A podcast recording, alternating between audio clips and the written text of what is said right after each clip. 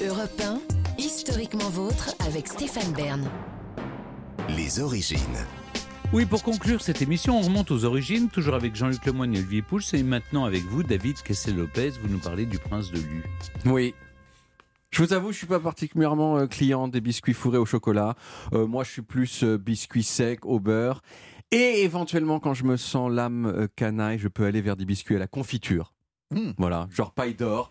Euh, Oh aussi, pff, voilà, c'est une sorte de coming out de faible intensité Oui. euh, que je vous euh, livre sur mon rapport euh, au gâteau au chocolat. Mais mon travail, c'est pas de vous parler de ce que j'aime, c'est de vous parler de toutes ces choses qui font le quotidien de l'humanité et en l'occurrence les princes de Lu. Le prince de Lu, c'est l'une des deux grandes familles de biscuits fourrés au chocolat en France, l'autre étant le BN. Alors, je les ai euh, quand même goûtés tous les deux pouvoir vous en parler.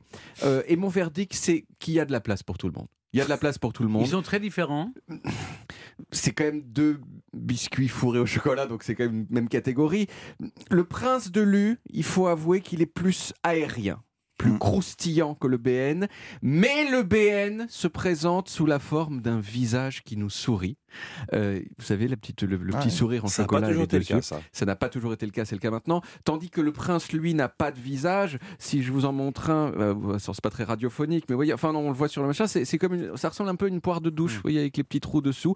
Euh, donc Ouais, mais il y a un prince gravé dessus quand même. Effectivement, mais il est, pff, il est quand même moins visuel que le, que le machin. Donc visuellement, j'ai envie de dire, c'est avantage BN. Mais c'est des lus dont je vous parle aujourd'hui avec la question d'où viennent les princes de Lu. Et pourquoi ils s'appellent princes?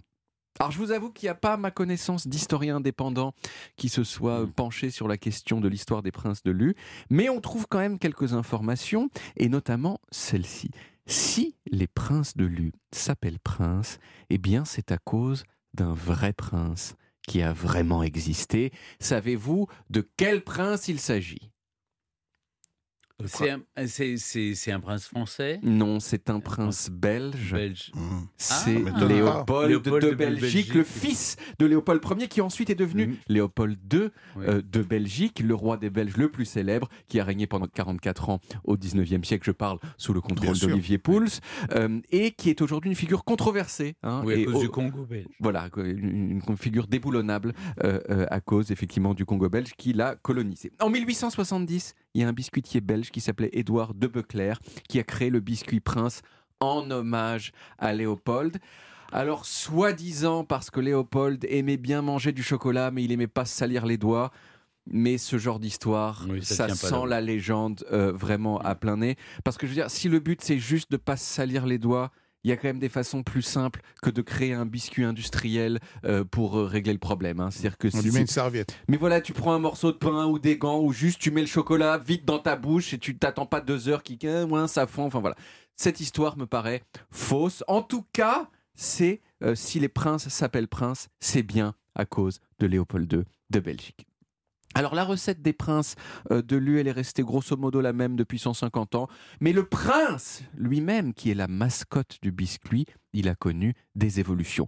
Et notamment, il est devenu de plus en plus musclé. Il est devenu, si vous voulez, de moins en moins euh, dandy fluet Oui. et de plus en plus euh, prince euh, voilà, qui, qui peut, qui peut soulever des trucs. Mais ce qui est remarquable aussi, ce sont les publicités pour les princes de Lu. Euh, Lu n'a jamais réussi à trouver un bon slogan et c'est pas faute d'avoir essayé. En 1980, par exemple, c'était ça. Prince, un bon goûter, ça aide. Un bon goûter, ça aide. Je crois que c'est un des nul. plus mauvais slogans de l'histoire des slogans. Et puis, au début des années 2000, il y a eu ça. Prince de Lu, quand l'énergie devient une force. Quand l'énergie devient une force, Oh ce qui sous-entend que, le prince de Lu- que sans le prince de Lu, l'énergie n'est pas une force.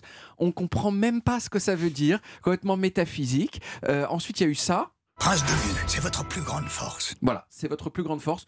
Tu peux présomptueux quand même, prince de Lu, je veux dire, bon, voilà. Et enfin, celui-ci qui date d'il y a une dizaine d'années.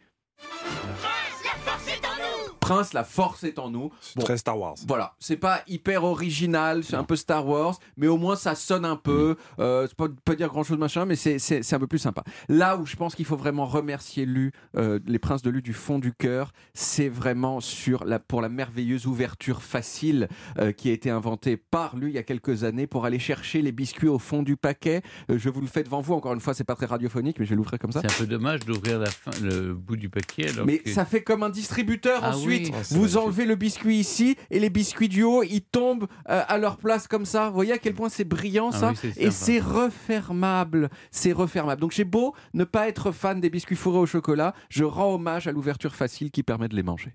Très bien. Merci beaucoup, les David.